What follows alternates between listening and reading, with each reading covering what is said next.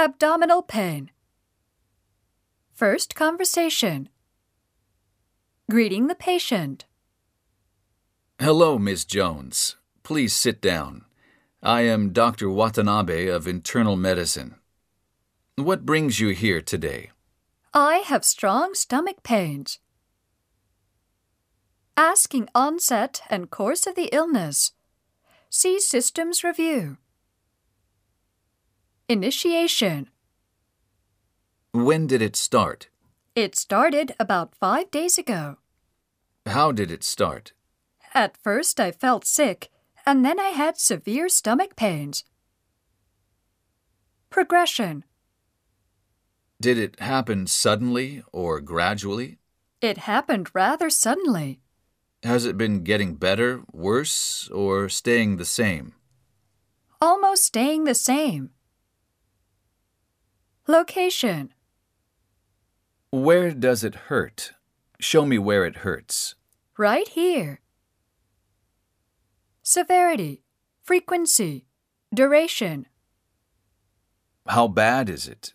Can you describe the character of your pain? It's like something stabbing my stomach. Is the pain periodic or steady? Periodic. How many times a day does it hurt? It is not constant, maybe two or three times. Relationships, referred pain, time, place, activity. Does your pain go anywhere else? When the pain is severe, it goes to the right side of my back. What makes it better or worse? Does it get better or worse at certain times, like in the morning or in the evening? Does it get worse when you cough? Does it get better or worse with place or time?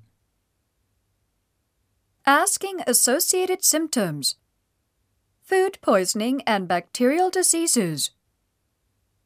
Did you throw up? Yes, I threw up gastric acid several times last night. Do you have diarrhea or constipation? No, I don't. Did you eat anything out of the ordinary? No, not that I remember. Ulcer and gastritis. Does the pain get better or worse at certain times, like in the morning? Yes, it is worse about two hours after I have meals. Do you have dyspepsia? No, I don't. Have you had any dark or bloody bowel movements? I don't know. Obstruction, vascular, Is it relieved when you sit up? only a little. Do you have dark colored urine? Yes, I think my urine is dark colored. Asking other health problems and past medical history. Do you have any other health problems? Yes, I have hypertension. Are you seeing any doctors? Yes, I am taking medication from another doctor. Do you have any other health problems? No, that's all. Current medication. Are you taking any medicines? Yes, I am taking diuretics. May I see the medicines? Of course. Here you are. Drug allergies. Do you have any drug allergies? No, I don't think so. Smoking. Do you smoke? Yes, I do. How much and for how long have you been smoking? One pack a day for 15 years. Alcohol. How often do you usually drink a week? I just drink occasionally. Sleeping patterns. How is your sleep? Can you sleep well? Environmental hazards. What kind of work do you do? I'm a manager of a company. Have you been exposed to any chemicals or toxic substances?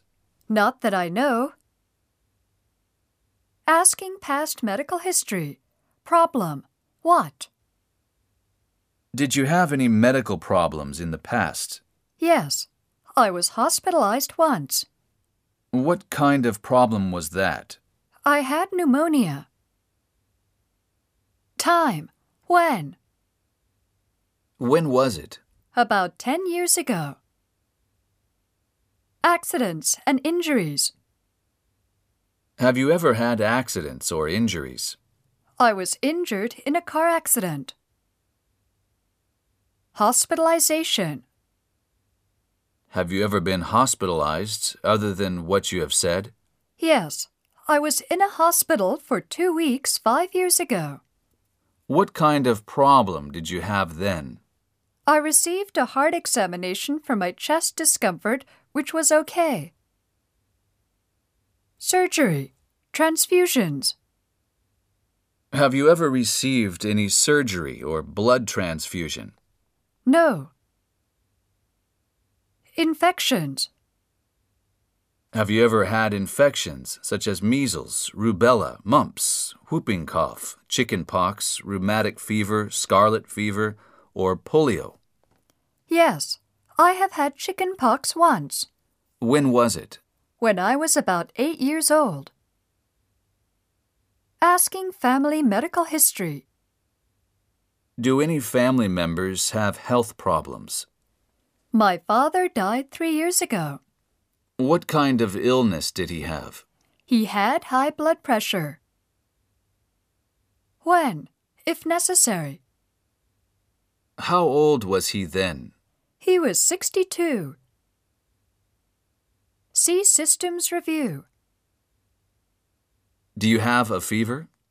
No, Has your weight changed recently? I lost 5 kilos over 2 weeks. Bowel function. How often do you move your bowels? once or twice a day. Urinary, menstrual, Are you having any urinary problems? no, except I have some dark colored urine. Have your menstruations been normal? I think they've been okay. When was your last period? Two weeks ago. See physical examination. Explaining the initial diagnosis. I think you have an inflammation, probably around your gallbladder. What do you mean? I think you may have cholecystitis or an obstruction to your biliary tract due to a gallstone. Okay, what shall I do then? Explaining the initial diagnostic tests. Let's do an ultrasonic examination of the abdomen. What kind of test is that? It uses ultrasound to get an image of the cross section of your gallbladder and liver. It's the best way to detect gallstones. Let's do a blood test. The blood test shows whether there is any inflammation or dysfunction in your internal organs. Let's do a urine test. The urine test shows whether there is an abnormality in the kidney or the urinary tract. Let's do an x ray of your abdomen. The abdominal x ray shows whether there is any disease in your intestine or other internal organs. Let's do a stool examination and stool culture. The stool examination shows whether there is any bleeding or inflammation in your gastrointestinal tract. The stool culture shows whether there are any infectious organisms in your gastrointestinal tract. Let's do an electrocardiogram. The electrocardiogram shows whether your symptom comes from a cardiovascular problem. Explaining test time, costs, and making next appointment. How long will it take? The blood test will take about 30 minutes. The results will be ready in one hour. How much will this cost? Well, that depends on your health insurance policy, but I think it will be around 5,000 yen. What do I do next? A. Please go to the lab and show these papers. B. When the tests are finished, come back to the outpatient clinic. C. Arrange with the nurse to come back after we have all the test results. You should come back in about a week. When can you come? How about Wednesday morning? Fine. I'll put you down for next Wednesday at 10 o'clock.